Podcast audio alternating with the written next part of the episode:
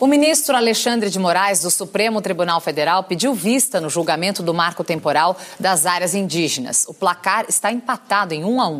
Nesta quarta-feira, dia 15 de setembro, o Supremo Tribunal Federal interrompeu o julgamento da tese do marco temporal, uma pauta que pode impactar o futuro de todas as terras indígenas no país. Presidente, novamente cumprimentando o voto o detalhado, o voto do eminente ministro Edson Fachin, é, que trouxe todo o histórico é, do, da questão indígena, todas as discussões percorridas no Supremo Tribunal Federal é, até o momento, é, mas agora o eminente ministro Nunes Marques não só apresentou a divergência, como trouxe é, diversos pontos é, na sua tese que necessitam uma análise detalhada. Então, presidente, eu peço vista dos autos. Este foi o ministro Alexandre de Moraes na sexta sessão sobre a pauta, que agora fica suspensa por tempo indeterminado.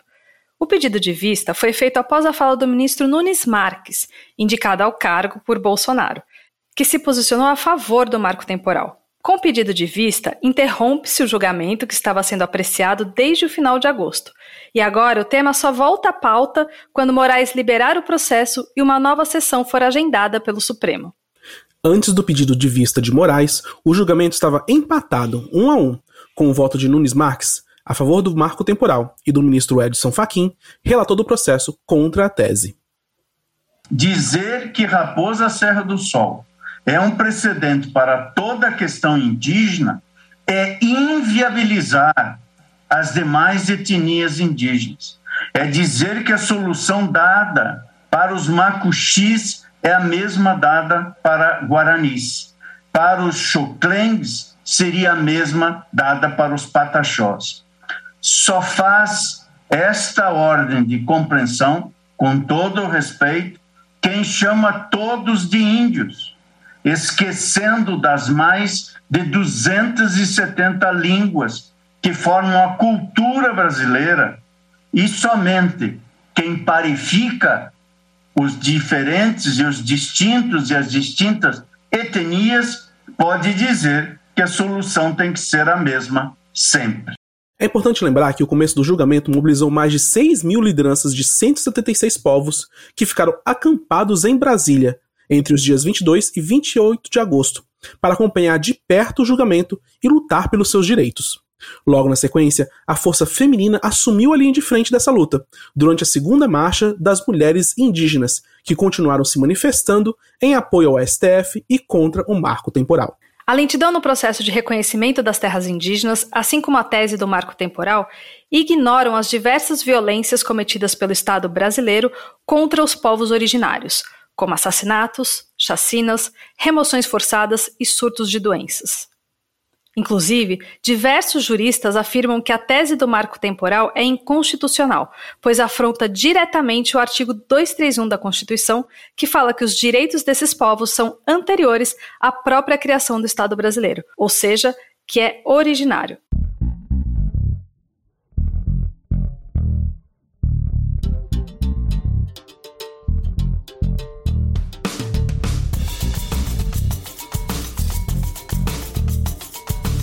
Eu sou Camila Doreto. E eu sou Rafael Silva. E a gente vai entender um pouco mais sobre o andamento desse processo e o impacto da tese do marco temporal sobre a vida dos povos indígenas do Brasil. Para essa conversa, a gente chamou aqui hoje, cada um na sua respectiva casa, o Tito Menezes, assessor jurídico da COIAB, e a Carol Marçal, porta-voz da campanha Amazônia do Greenpeace Brasil. Muito bem-vindo, Tito. Muito bem-vindo, Carol. Sejam bem-vindos aí ao As Árvores Somos Nozes. Obrigada, Rafa. Um prazer estar aí. Eu agradeço o convite, estamos prontos para colaborar. Show de bola. Então vamos começar, Tito, com você mesmo. É, a gente quer começar dando um breve resumo sobre o que, que é o marco temporal, qual é essa teoria é, e por que, que a gente tem que ficar atento a ela, o, quais os, os problemas que ela traz. Para quem, assim, nunca ouviu falar do assunto. A tese do marco temporal, ela nasceu há 10 anos atrás, lá no julgamento da Raposa Serra do Sol, e há 19 condicionantes, né, entre elas uh, o marco temporal, que é essa teoria que obriga os povos indígenas a estarem é, na posse de suas terras em 5 de outubro de 1988. Então, dessa forma, essa teoria, em 2017, ela, ela foi institucionalizada pelo governo federal através de um parecer da AGU. E esse marco temporal, então, dessa forma, é, tornou-se um critério objetivo no processo de, de demarcação de todas as terras indígenas até então. Como vocês avaliam os votos dos ministros até agora e também o pedido de vista? É, o primeiro voto do ministro relator Faquim, ele já tinha anunciado nas sessões do julgamento e já era esperado também, né, esse voto contra o marco temporal e a favor de direitos indígenas. Então, é, como ele já tinha anunciado em outras sessões, né, já era esperado pelo movimento social essa confirmação né, da proteção constitucional dos direitos indígenas.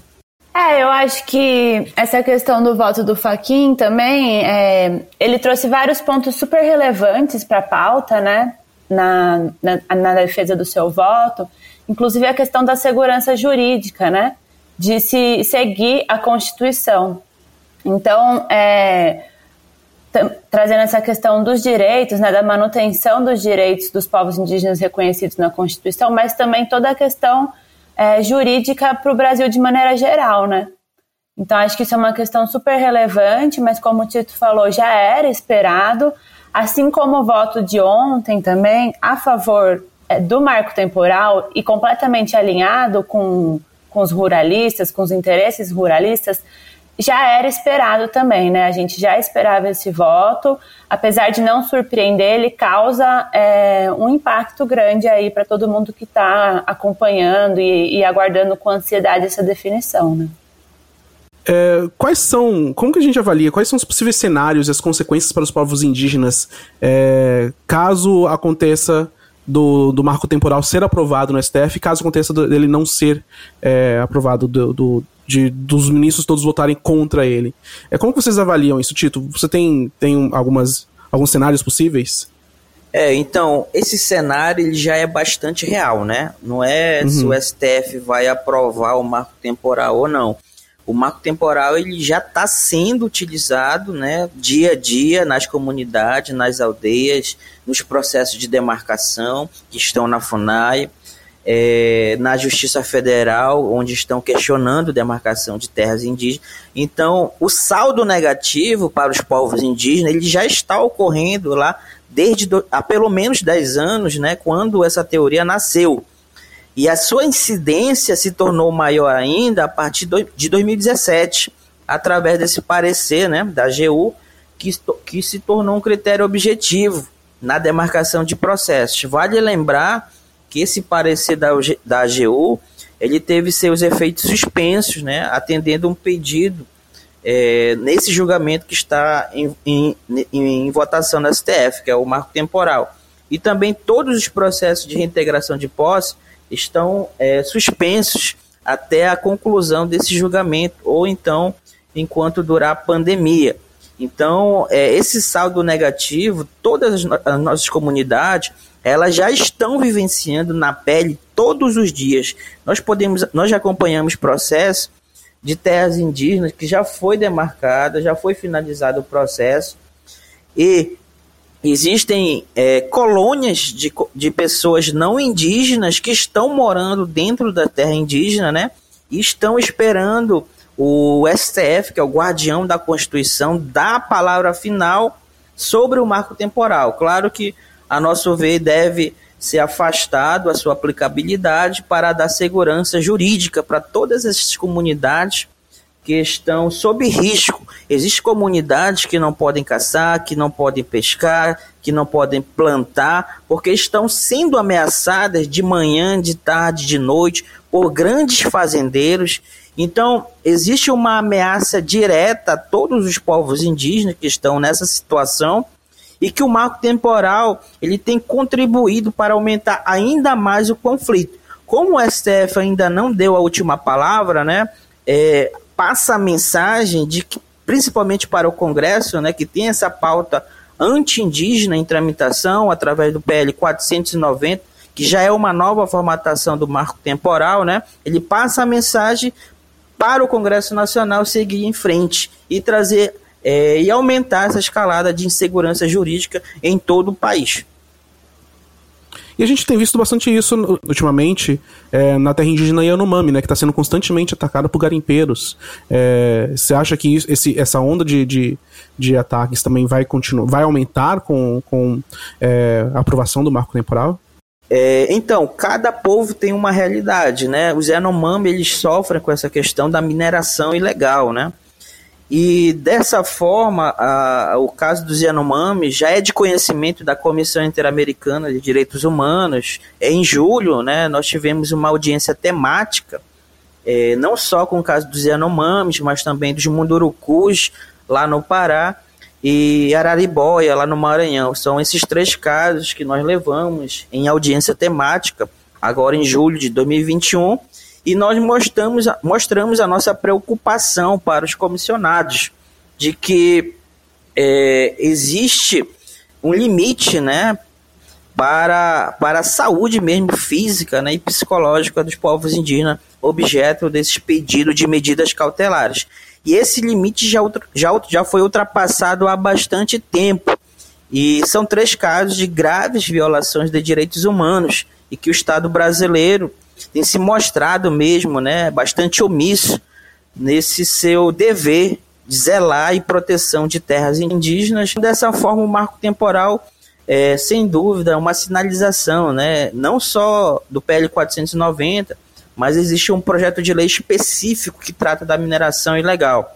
E como nós temos um presidente declaradamente anti-indígena, ele passa essa mensagem também, né, juntamente com o marco temporal, para abrir as terras indígenas, ainda que não tenha sido votado um projeto de lei sobre mineração em terras indígenas. Então, sem dúvida nenhuma, essa definição ela contribui para o avanço da mineração ilegal, não só nas comunidades, mas também na criminalização e perseguição de lideranças indígenas é, que fazem frente à mineração ilegal. Sobre a questão dos impactos do marco temporal, né, assim, acho que reforçar um pouco o que o título traz. O impacto é, ele já é sentido né, dentro do, dos territórios indígenas e uma definição favorável ao marco temporal no STF ou no Congresso, porque essa ameaça também está presente no Congresso, como o Tito falou, vai trazer um impacto sobre todas as terras indígenas do Brasil, né? É, inclusive os territórios que já estão demarcados, porque abre aí um precedente jurídico para revisão de casos que já estão definidos, de territórios já demarcados. Então, isso é um impacto muito grande, né, do ponto de vista não só jurídico, mas especialmente no, na vida desses povos, né, porque o território é uma condição é, fundamental para a reprodução física e cultural de um povo. Então, a partir do momento que você nega o direito ao seu território ancestral, você nega também o direito de existir, de ser enquanto povo, né? Então acho que isso é, um, é muito grave. E aí, como o Tito também falou, é uma afronta à Constituição, porque hoje em dia esse direito ele é reconhecido na Constituição. Não quer dizer que ele, ele existe a partir da Constituição. É um direito originário. Ele existe antes mesmo do Brasil ser Brasil. Ele apenas é reconhecido no texto constitucional. E por isso que é tão importante que o STF cumpra aí o seu papel de guardião do texto constitucional e diga não ao marco temporal.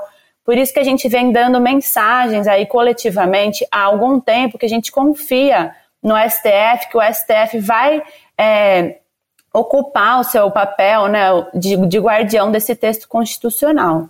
E aí eu acho que uma outra coisa que é importante também colocar em pauta aqui é que é dever do Estado também previsto na Constituição demarcar e proteger os territórios indígenas. E o Estado brasileiro ele tem se omitido desse dever, ele tem sido incapaz de cumprir esse dever. Ainda hoje, né, depois de, aí de desde 88 até hoje, a gente tem é, mais de 800 territórios que ainda não foram demarcados. mais de 500 que o Estado ainda não tomou nenhuma providência. Outros 300 e poucos que estão aí no, no, na tramitação de um processo longuíssimo de demarcação. E isso tem sérios impactos para esses povos, né? Porque tem aí toda essa questão desse histórico, né, colonialista, colonial aí, é, e o tratamento histórico que o Brasil tem dado aos seus povos, né? Que é toda a questão da violação, expulsão forçada, é, é, enfim, e, to, e, todo esse aspecto aí, esse cenário de fundo que só se agrava, né? E abre espaço para o agravamento de conflitos, como o Tito colocou. É, e aí eu acho que uma coisa que o Tito também colocou que é super relevante é que essa essa demora, né, enfim, essa indefinição, ela abre espaço para que o marco temporal avance no Congresso um Congresso que é completamente alinhado com os interesses da bancada ruralista. Então, o ambiente para avançar o PL 490 dentro do Congresso é muito favorável. E o marco temporal ele também está em pauta dentro desse projeto de lei. Então, é uma preocupação muito grande. A gente continua né, acompanhando aí. É, não só esse projeto de lei, mas todos os outros projetos de lei que atacam os direitos indígenas e que trazem uma, é, um retrocesso da legislação socioambiental, né? E aí uma outra coisa que eu acho que também é importante colocar aqui é que as terras indígenas, é, elas são aí de usufruto exclusivo dos povos indígenas, mas hoje existe um plano muito claro do Executivo e do Congresso de abrir as terras públicas para exploração, entre elas as terras indígenas também.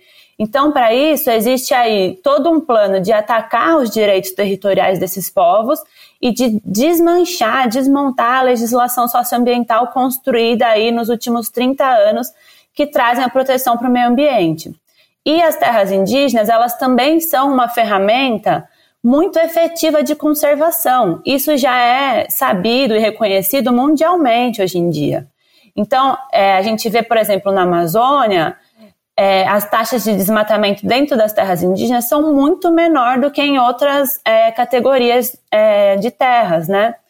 E, e aí você aí abrir um precedente também é, para travar os processos de demarcação e para abrir a revisão de processos já finalizados, além da, da questão é, de direitos, né, que é a prioritária, a mais importante, claro, abre também aí uma fragilização é, para conservação dentro de ecossistemas que já estão sendo vastamente é, devastados, né, de maneira predatória.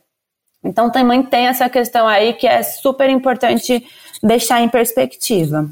Acho que vocês falaram coisas muito importantes, que é a gente ter claro, né, de que esse, esse processo tem todo um bastidor, né?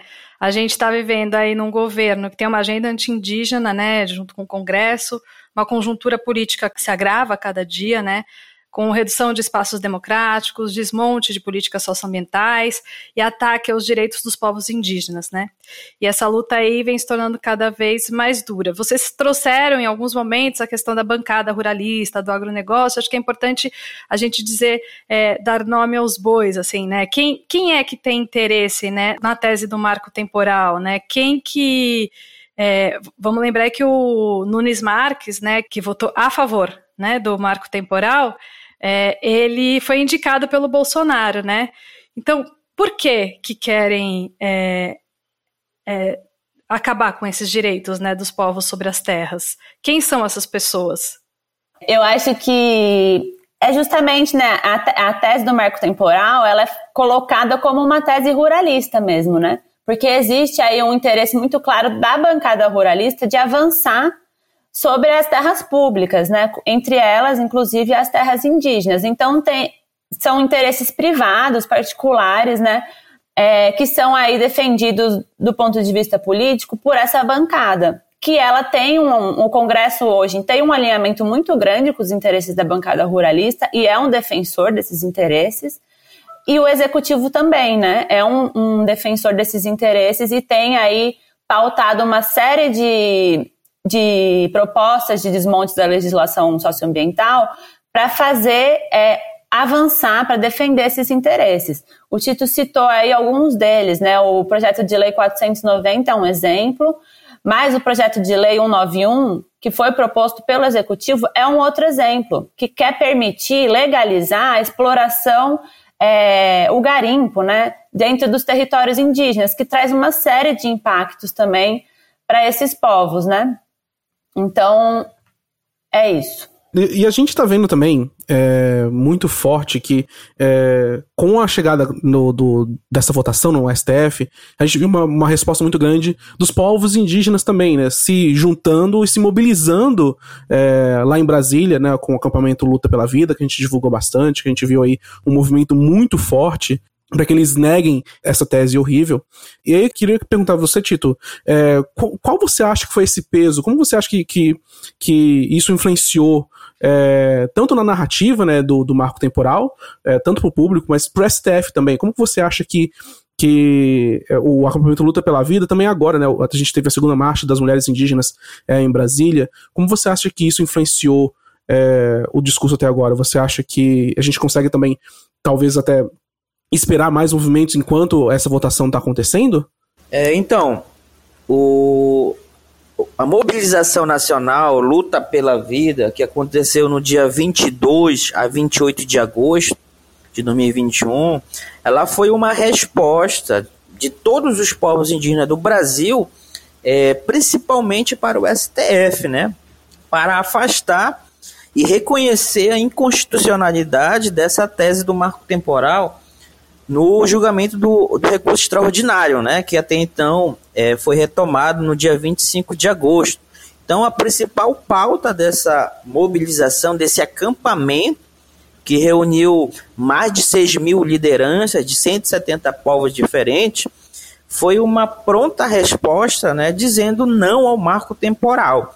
Então, dessa forma, a PIB né, é, fez essa convocação a COIAB, que é base da PIB, da Articulação dos Povos Indígenas, e foi lá em Brasília também, né, dar apoio, todo o suporte necessário, nivelamento jurídico para as demais é, lideranças e organizações, alinhamento. Teve também um ato na esplanada dos ministérios, né, é, contra também é, essas ações do Poder Executivo e também um ato contra um a, essa, essa agenda anti-indígena de projeto de lei, né, o 490, o 191, que vão, é, que ferem, né, a proteção constitucional construída aí ao longo dos anos. E outra resposta foi a segunda Marcha Nacional das Mulheres, que aconteceu agora dia 7 de setembro a 11 de outubro. A principal pauta também foi acompanhar é, esse julgamento, né? E também é, acompanhar essa, essa agenda anti-indígena do Congresso Nacional. Então, dessa forma, o movimento social indígena no Brasil é, deu uma resposta não só para o STF, mas também para toda a sociedade brasileira, né? A comunidade internacional também está acompanhando esse julgamento no STF. É, a gente estava em reunião com a Secretaria da, da Comissão Interamericana de Direitos Humanos e a gente apontou essa situação do julgamento do marco temporal, dessa pauta anti-indígena no Congresso Nacional, que é tocada pela bancada ruralista, e toda a comunidade nacional está acompanhando o que está acontecendo no Brasil, né, de forma perplexa mesmo, né, todo mundo com os olhos abertos, e estão acompanhando com muita preocupação toda é, todo esse movimento nos últimos dias, nos últimos meses em Brasília, e há de salientar também que a marcha das mulheres, né, de certa forma, ela não teve a sua efetividade, porque o governo do Distrito Federal é, não teve condições de dar segurança para todos os atos é, programados da Marcha Nacional das Mulheres, né? Então teve alguns eventos que por motivo de segurança não foram realizados, né? A liberdade de manifestação, a liberdade de reunião não foi assegurada pelo Estado, principalmente pelo governo do Distrito Federal e nem pelas, pelos órgãos de segurança. Então dessa forma é, nós tivemos dois grandes eventos nacionais, os maiores eventos é, tanto em número quanto com representação de povos, né, após a Constituição Federal. E queria saber de vocês se tem alguma perspectiva é, de quando a pauta volta, né, a tese volta a ser julgada. É, quando o ministro, né, ele pede vista, né, pelo regimento interno, seria de 30 dias, mas a gente sabe que isso nunca é cumprido. E dessa forma, é, não tem prazo definido para o marco temporal volta, voltar à pauta. Quando o ministro devolver, o ministro Alexandre de, de Moraes devolver o processo, vai caber ao presidente colocar na pauta novamente. Bom, dado isso tudo, é, acho que é muito importante a gente falar para a nossa audiência como que eles podem, o que, que, eles podem fazer, né? Como que eles podem agir para dar esse apoio. É, então, Tito, Carol, é, o que, que, vocês acham que a gente pode passar para o público em geral de como que eles podem é, ajudar essa mobilização? É, o primeiro passo é você que está nos ouvindo, né? É procurar, né, a organização indígena mais próxima, né? E colaborar de alguma forma, né? Todas as nossas organizações indígenas estão presentes em todos os estados brasileiros. Aqui na Amazônia nós temos a COIAB, as nossas organizações de base de todos os estados que formam a Amazônia Legal e também, né, é, dar apoio, né, é, nas próximas mobilizações que nós estamos planejando. Nós temos um calendário e também, né, é, se for o caso, também é, através das universidades, das organizações da sociedade civil, né, se manifestarem diretamente ao STF, né, ao, ao ministro Alexandre de Moraes, que pediu vista, né, que ele tem que devolver o processo para julgamento, e em segundo momento, para o presidente do STF, ele que tem a competência para pautar novamente o julgamento do marco temporal. Então, nós temos esses dois pontos, três pontos, né? é, apoiar as nossas organizações indígenas que estão presentes no, em todos os estados brasileiros. Em segundo momento, direcionar é, os nossos esforços ao STF, em especial ao ministro Alexandre de Moraes, e em segundo momento, após ele devolver, ao presidente do STF. E também não esquecer né, do Congresso Nacional, né, através de deputados federais de cada região, para nos apoiar né, na defesa e proteção de direitos indígenas, na proteção constitucional e afastar a tese do marco temporal, todos esses, esses projetos de lei que são, que são contra né, é, direitos indígenas, que estão expressamente previstos na Constituição, direito originário aí, que antecede a criação do próprio Estado, é o principal direito.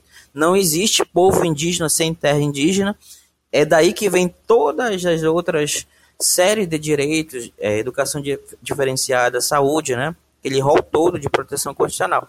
Então, são esses os nossos principais é, contribuições e encaminhamentos, né? Apoiar nossas organizações indígenas, direcionar os esforços ao STF e dizer ao não ao marco temporal, seja no julgamento no STF ou nas matérias legislativas que estão tramitando no Congresso Nacional. Carol, eu queria que você complementasse falando um pouquinho do, de como o Greenpeace está apoiando a pauta, como vai acompanhar e também como as pessoas que apoiam a gente e nos seguem também podem contribuir é, com, com, com esse tema, né?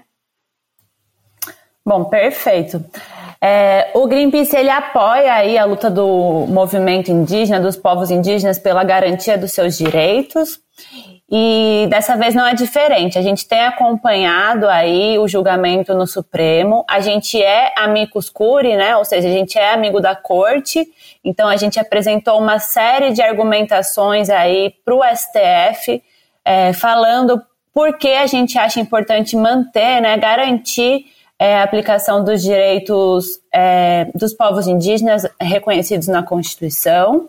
E além disso, a gente tem apoiado aí as mobilizações do movimento indígena e vamos continuar apoiando é, como um parceiro aí do movimento todas essas mobilizações e continuar pautando e sensibilizando a sociedade, o Supremo, é, a respeito da importância de garantir os direitos dos povos indígenas. Então, os nossos apoiadores eles podem e devem acompanhar o que está acontecendo. A gente tem soltado uma série de materiais dos nossos parceiros e nossos nas nossas redes, ajudando também a espalhar essa mensagem. Então, compartilhem esses materiais entre as suas redes, os seus colegas, familiares, porque é muito importante.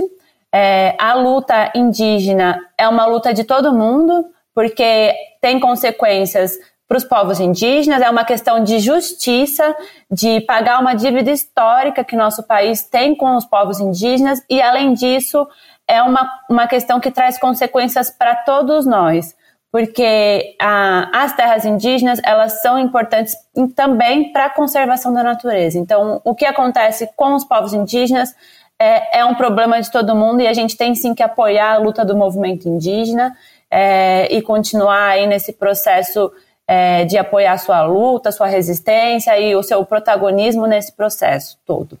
Show. Muito obrigado, Carol. Muito obrigada, Carol Tita. A Lu Sudré, analista de mídias digitais do Greenpeace, conversou com Eloy Terena, advogado e coordenador jurídico da APIB, a Articulação dos Povos Indígenas do Brasil, para saber a perspectiva dele sobre o julgamento do marco temporal e sobre outras ameaças aos povos indígenas. Nós estivemos acompanhando né, esse julgamento no Supremo Tribunal Federal, que se arrastou por mais de três semanas, né?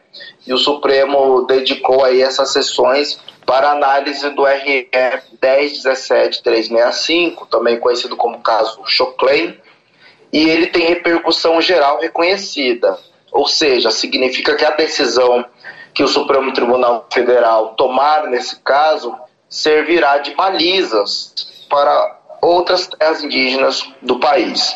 Então, por isso que nós sempre chamamos a atenção que esse caso definirá o futuro né, dos povos indígenas e o regime jurídico no Brasil. Ao mesmo tempo, a articulação dos indígenas do Brasil reuniu ali um número significativo de lideranças indígenas, por mais de 20 dias, a maior mobilização indígena da história, com 6 mil lideranças indígenas no acampamento Luta pela Vida, e logo em seguida com 5 mil mulheres na segunda marcha das indígenas. E o primeiro voto que nós tivemos foi do ministro Luiz Edson Fachin, que é o ministro relator. Ele trouxe um voto é, bastante fundamentado, afastando o marco temporal e, portanto, reconhecendo e aplicando o direito originário dos povos indígenas aos seus territórios. Trouxe também aspectos fundamentais no sentido de prever ali uma perfeita compatibilidade né, entre os direitos dos povos indígenas e a proteção constitucional destinada ao meio ambiente. E falou que a posse indígena independe né, de qualquer requisito, afirmando o direito originário, portanto, a posse indígena ela é, é, o, é, e otorgada pela Constituição desde tempos pretéritos. Né? Então, o voto do ministro Fachin é fundamental nesse sentido. É, e já nessa semana nós conhecemos o voto do ministro Cássio Nunes, que abriu divergência, portanto, dando favoravelmente a aplicação do marco temporal.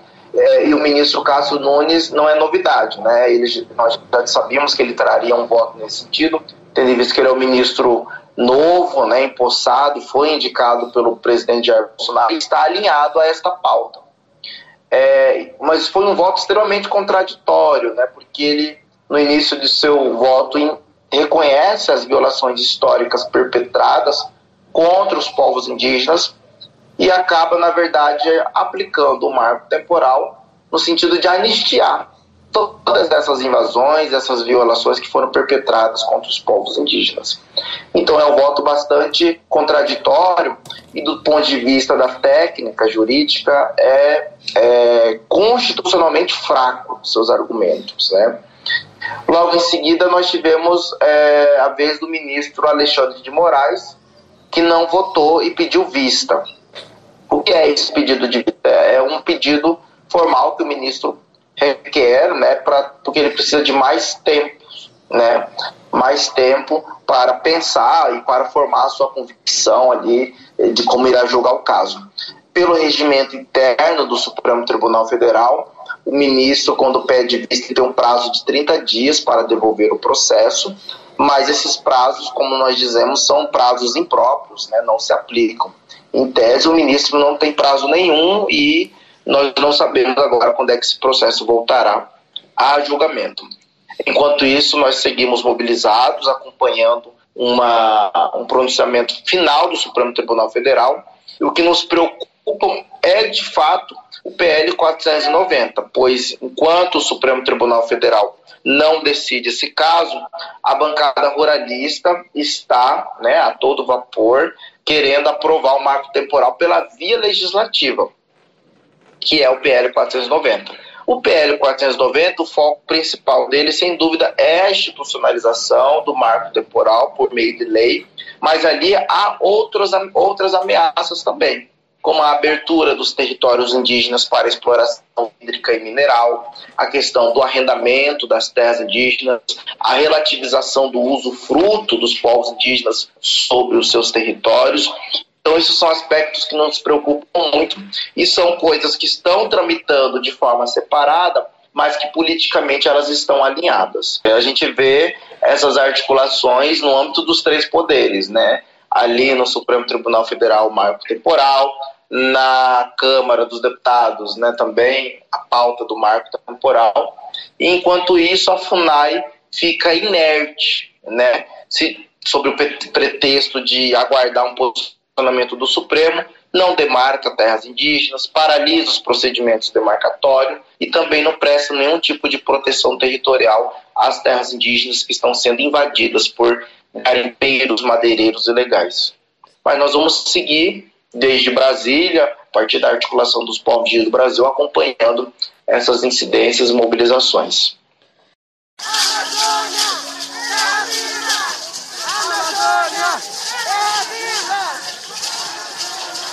Olá, parentes. Eu sou Luane Caripuna, comunicadora da COIAB. E eu sou Caurinho Anhampim, comunicador da COIAB. O último dia de programação foi marcado pela Grande Marcha. Mais de 5 mil mulheres de 172 povos ocuparam as avenidas da capital federal, ao som dos maracais, dos cantos e de toda a espiritualidade, elas ecoaram em suas vozes, dizendo não ao marco temporal, não à mineração, fora Bolsonaro e todos os projetos de leis contra os povos indígenas que estão em tramitação no Congresso Nacional. Uma das pessoas que tem acompanhado essas discussões de um ponto de vista muito particular é a jovem Luene Caripuna. Luene tem 22 anos, é indígena do povo Caripuna, nascida na terra indígena Uaçá, na cidade de Oiapoque, no Amapá. Nos últimos meses, ela tem se dedicado a um trabalho muito importante, contribuir com a rede de jovens comunicadores indígenas. Esta rede reúne cerca de 30 jovens do norte do país que produzem textos, vídeos, fotos e outros produtos de comunicação em que o olhar e sensibilidade indígena vêm em primeiro lugar. A iniciativa foi criada durante a pandemia dentro de um projeto da COIAB e da Unicef. A ideia, na ocasião, era combater as notícias falsas e as estratégias de desinformação que prejudicaram o combate ao coronavírus e a vacinação nas aldeias da Amazônia. Os jovens receberam equipamentos e participaram de oficinas para atuarem na divulgação de informações sérias e confiáveis. O projeto terminou, mas o grupo continua articulado e atuante. O Jorge Eduardo Dantas, jornalista do Greenpeace Brasil, conversou com Luene para saber mais sobre esse trabalho. Luene, é, a gente está vendo no movimento indígena brasileiro de uma maneira geral um forte investimento nessa coisa de formar jovens comunicadores, né? E eu queria ouvir de ti, enquanto alguém que está inserida nesse processo, é, por que, que isso apareceu com tanta força nos últimos anos e por que, que isso é importante? Durante muito tempo, as nossas organizações elas precisavam de colaboradores não indígenas para fazer todo esse processo. Mas que às vezes a gente não se sentia contemplado, porque na verdade não é o nosso olhar, não é nós ali atrás daquelas câmeras gravando um parente. Não é nós fazendo essa transmissão. E quando a gente põe comunicadores indígenas que estão dentro do território, que tem aquele olhar, as coisas parecem que mudam. O nosso olhar por trás da câmera mostra o que nossas lideranças querem mostrar. O olhar que a gente tem sobre a nossa, as nossas lutas, o foco que a gente dá para isso. E sem contar que, na maioria das vezes, as nossas, nossos acampamentos eram muito, muito focados era, tinha muitas pessoas que iam lá e faziam as fake news. E a gente, com essas formações, a gente consegue desconstruir isso. A gente está numa era tecnológica, onde as pessoas acessam muito a internet, onde as pessoas têm muito, têm muito acesso em todo lugar. Mas é, ter indígenas de vários lugares, principalmente da Amazônia, onde a gente fala sobre os assuntos que são necessários para nós, isso, isso acaba tornando assim mais visível a nossa luta e a gente acaba é, tomando esses espaços com a nossa fala, com a fala das nossas lideranças, com as nossas ancestralidades. Então, é uma ocupação de espaço necessária em um momento em que a gente consegue construir material com, com o olhar das nossas lideranças. Formar esses comunicadores é mais que necessário. É construir essa geração tecnológica com verdades. Não ofuscar as verdades, mas construir essa geração tecnológica com verdades sobre povos indígenas, sobre essa diversidade. É, produzir materiais com as nossas falas, com os nossos olhares, com as nossas lutas, com as nossas ancestralidades e tornar isso diferente. É essa quebra de tabu nas redes sociais, é demarcar as telas, é demarcar os vídeos, é demarcar os áudios. É, é algo que, que há, muito, há poucos meses, há, pouco, há um ano atrás, era uma realidade diferente, principalmente aqui no Amapá, que a gente não dava um, um, uma ênfase, um foco para essa diversidade de 13 povos aqui. Hoje a gente consegue fazer isso com essas formações. Então, para você ver a importância desses comunicadores nesses espaços. Só recentemente, o grupo de jovens comunicadores se encontrou presencialmente pela primeira vez eles foram a Brasília cobrir o acampamento Luta pela Vida. Luene contou que, além da desinformação, o grupo enfrenta também muito preconceito. Eu recebi muito no, no, no Twitter, nas minhas fotos, é o pessoal falando assim: é, os índios vêm lá do, do, do não sei da onde. Tem, como é que se mantém em Brasília durante esses dias? tem telão, indígena com iPhone, é, indígena fotógrafo, sabe? Como se o governo eles nos desse alguma, algum financiamento para a gente ser quem a gente é. Mas que não conhece a nossa história por trás de tudo, de tudo que a gente passou para ser um comunicador e trazer algo de qualidade, como se a gente não tivesse o direito é, de ser quem a gente é, é, usando um celular, usando um notebook, usando uma câmera. A gente, através disso, a gente transmite quem nós somos, assim como as, os produtos vêm da China de muita qualidade, assim como usam produtos é, dos Estados Unidos e não deixa de ser brasileiro, gente. Então, todos esses a, a gente sofreu como enquanto comunicador muitos ataques em relação a isso. E o que mais me chocou mesmo foi o cara dizendo no meu tweet, me tweetar e dizer, é, gente, eu não acredito que tem uma indígena fotógrafa. E da onde tu tira dinheiro para comprar um iPhone, entendeu? Da onde tu tira dinheiro para para comprar um celular? E tudo isso é, é, às vezes foi muito forte no, no meio disso tudo, fazer essa cobertura e tu também ser, ser é, por um lado, tem, as pessoas tentarem te desmotivar porque você é indígena e acharem que a gente não deve, não, não pode fazer essas coisas, não pode ser um fotógrafo, não pode ser um artista, não pode é, apresentar um jornal, por exemplo, não pode ser modelo porque tu é indígena, como se a gente fosse uma, uma como se a gente fosse pessoas anormais. Nós somos normais como todo mundo e a gente pode fazer o que a gente quiser. Não, não, não tem essa. A gente pode fazer o que a gente quiser. Hoje, a maior parte da produção dos jovens comunicadores é divulgada nas redes sociais da Coiab. Você pode encontrar no Instagram e no Facebook por arroba Coiab Amazônia. Luene está no Instagram e no Twitter como L Caripuna. Maior floresta tropical da Terra, a toda hora sofre um contra trator, corrente, motosserra. A bela flora clama em vão me poupe, porém tem uma gente surda e cega para a beleza e o valor da mata. Embora o mundo grite que já chega, pois é a vida que desmate mata. Mais vasta ainda,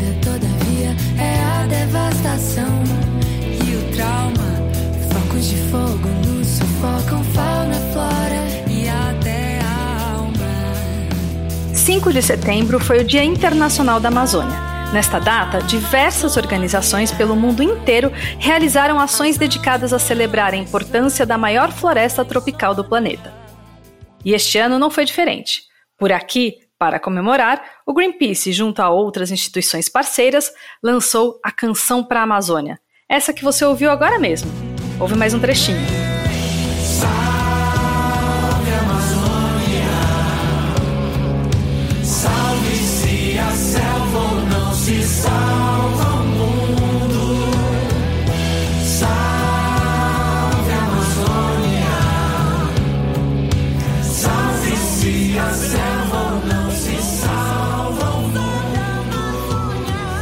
Uma música que, segundo os próprios autores, é um manifesto poético-musical que busca celebrar todas as riquezas naturais do bioma e alertar para as ameaças que atentam hoje contra essa grande floresta, como a mineração, a exploração predatória, a grilagem e as boiadas do governo Bolsonaro.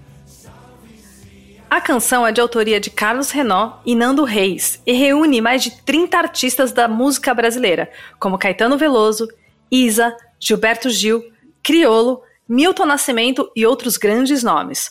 O Jorge Dantas também conversou com o autor e compositor Nando Reis para saber sobre como foi o processo de criação. Vamos ouvir.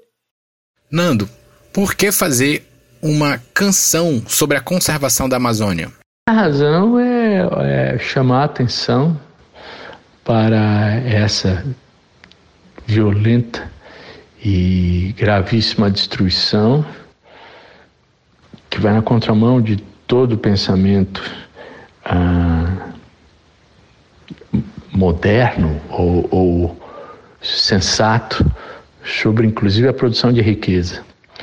A destruição da Amazônia é transformar a riqueza da floresta num deserto, com gravíssimas consequências para o mundo. Portanto, a única medida cabível é alertar sobre a, a, a conservação. Qual foi o critério que norteou os convites para que os artistas participassem e emprestassem sua voz e seu talento para esse projeto? O critério sempre foi dar relevância, chamar, chamar a atenção sobre o que defende e o que diz a canção. Então procuramos artistas de segmentos diversos, comprometidos com a, a causa e que pudessem amplificar a, a, com suas vozes o alcance da canção. O que a classe artística traz de diferente para a luta dos movimentos sociais, como neste caso da canção para a Amazônia? O que os artistas trazem para o ambientalismo e o movimento indígena? Os artistas não fazem nada muito diferente do que qualquer um de nós faz. Eu acho que é óbvio que de, de, devido à notoriedade, à, popularidade, a, os artistas contribuem para levar a mensagem a mais gente, mas a o que está por trás é o pensamento de, de um cidadão. E todos nós emprestarmos a, a, a, as ferramentas que temos disponíveis em favor dessa causa. A versão completa da canção para Amazônia você ouve no seu player de música favorito ou no YouTube do Greenpeace. Mais informações estão no site oficial do projeto, o vozdafloresta.com. E agora vamos para uma dica de livro. Nas últimas semanas, o Adriano Caripuna, líder do povo Caripuna de Rondônia, lançou sua primeira obra, uma biografia chamada Da Floresta para o Mundo. Adriano traz no livro um relato em primeira pessoa de como é ser uma liderança indígena no século XXI. Ele fala também de sua infância na aldeia, de como foi sua adaptação à vida na cidade e como tem sido representar seu povo em diferentes instâncias, de Brasília ao encontro com o Papa Francisco no Vaticano mas ele também narra diversos problemas vividos pelos indígenas, como os massacres e remoções forçadas às quais os caripuna foram submetidos durante a construção da estrada Madeira-Mamoré, e do preconceito que enfrentou quando começou a frequentar a escola na cidade. Escrevi sobre minha vida na minha biografia no livro Da Floresta para o Mundo para demonstrar para a sociedade não indígena e até mesmo para as pessoas que nos apoiam, demonstrar o quanto o povos indígenas e os caripuna é, vem lutando contra esse desmonte e esse retrocesso contra os caripuna. Através dessa, dessa minha obra que eu escrevi, eu demonstrei um pouco e vou demonstrar para todas as pessoas que são contrário à luta dos caripuna e até mesmo dos povos indígenas, na qual eu cito nesse livro, não cito só a luta dos caripuna e também dos outros povos que estão sofrendo esse tipo de ataque e também esse tipo de crime, é, essa violência Adriano contou ainda que sente que os não indígenas têm muito a aprender com as vivências dos povos originários. A sociedade não indígena tem muito que aprender com nós, povos indígenas, que nós temos que dar a lição para que eles respeitem, sobretudo, a natureza, os povos indígenas, e eles têm que entender o quanto é importante manter a floresta viva. Quando eu digo manter a floresta viva, é manter ela em pé, sobretudo inteiro, intacta, não derrubado, ou seja, não destruído. Por enquanto, o livro está sendo comercializado apenas em formato e-book. Basta procurar pelo título Da Floresta para o Mundo na livraria virtual da sua escolha. As árvores somos nós. Ativismo pelo Brasil. Na última quarta-feira, dia 15 de setembro, o Greenpeace completou 50 anos. Isso dá mais que o dobro da minha idade. Esse aniversário me fez refletir como essa organização de fato revolucionou a minha vida. Eu sou Victor Bravo, do time de mobilização digital do Greenpeace Brasil. E como um clássico adolescente revoltado, com agravante de ser fã de hardcore, era natural que questionasse nosso modelo social, a maneira como lidamos uns com os outros, aos animais e, claro, com o meio ambiente. Entretanto, meu ativismo ficava restrito ao meu círculo de amizade, sabe? Mas foi ao ver a cena do filme Como Mudar o Mundo, que mostra 12 pessoas a bordo de um barco que foram com toda coragem impedir um teste nuclear, que eu comecei a me interessar pelo Greenpeace. Sim, algumas pessoas que estavam a bordo daquele barco foram os fundadores do Greenpeace. E eu fiquei, meu, olha esses hippies malucos indo para uma ilha do Canadá colocar suas vidas em risco para impedir um teste nuclear. Não pensei duas vezes e falei. Eu tinha muito que estar junto. Foi naquele momento que entendi que se eu quisesse mudar algo, teria que ser junto com outras pessoas. Depois do filme, é claro que eu fui ver tudo que o Greenpeace já havia feito. Impediram navios imensos que praticavam a caça ilegal, protestos contra a energia nuclear, denúncias de madeireiros e garimpeiros, as emblemáticas ações pressionando governos. Eu tinha que fazer parte disso. Então, através de uma amiga que me apresentou o Greenpeace, entrei para o voluntariado em São Paulo. Eu mergulhei de cabeça. Foi a primeira vez que senti de verdade o que é o poder de decidir mudar o mundo. E hoje estou aqui. Mas fazer ativismo não é apenas estar nessas ações que parecem coisa de cinema, é apoiar de muitas outras formas. Escuta só esse papo que a Mônica Silva, do time de relacionamento com doador, teve com a Maria, de 81 anos, que é doadora do Greenpeace desde 2000. É, Maria, qual a importância do Greenpeace para a sua vida e para o mundo? Fundamental, tá? Fundamental. Acredito que, que vocês têm realizado trabalhos fantásticos. Espero que continue realizando, espero que mais pessoas se filiem a vocês para que possa ajudar esse trabalho maravilhoso vá para frente. Tá? Ai, Maria, muito obrigada, viu, por todo o seu apoio, por tudo que você uhum. vem fazendo pela organização. A gente só tem a agradecer por tudo, viu? Olá, sou Carla Chastinet, bióloga, e quero dar meus parabéns ao meio século de existência do Greenpeace, que vem defendendo o meio ambiente por toda a nossa casa, o planeta Terra mostrando que a natureza não tem fronteiras e que todos nós, cidadãos, podemos cooperar por, por uma vida mais saudável, seja por meios financeiros, seja por ações simples, como, por exemplo, redução de plásticos, reciclagem e metendo a boca no mundo pelas redes sociais, que o progresso é ótimo, facilita a nossa vida, mas sem a natureza, sem água e sem árvores, não sobreviveremos. Por isso, desde 2006, quando me associei ao Greenpeace, sigo e acompanhando e colaborando nas petições do jeito que me é possível. Um viva aos 50 anos do Greenpeace. E é isso. Fazer ativismo é apoiar com recurso financeiro ONGs que lutam por pautas que você acredita.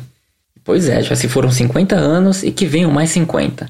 Nós continuamos lutando e sempre lutaremos até conquistar um mundo verde e pacífico. Eu continuo lutando porque as nossas vozes, juntas, fazem a diferença. Eu acredito que nós, seres humanos, um dia vamos colocar nossas mãos na consciência e parar de degradar o nosso planeta. Os áudios que você acabou de ouvir são do vídeo de comemoração de 50 anos do Greenpeace. Nos siga nas redes sociais para ver o vídeo completo.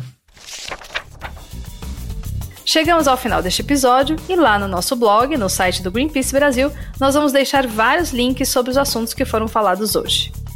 No programa de hoje, nós usamos áudios da CNN Brasil, TV Justiça, TV Cultura e Coiab. Se você quiser deixar sua opinião ou enviar um recado sobre o tema de hoje, entra lá no nosso site greenpeace.org/brasil e deixe um comentário. Ou você pode enviar um e-mail para social.br@greenpeace.org e a sua mensagem pode ser lida aqui no próximo episódio. Obrigado a todo mundo que ouviu, a todos que colaboraram com esse episódio e até a próxima. Até, tchau, tchau. Tchau.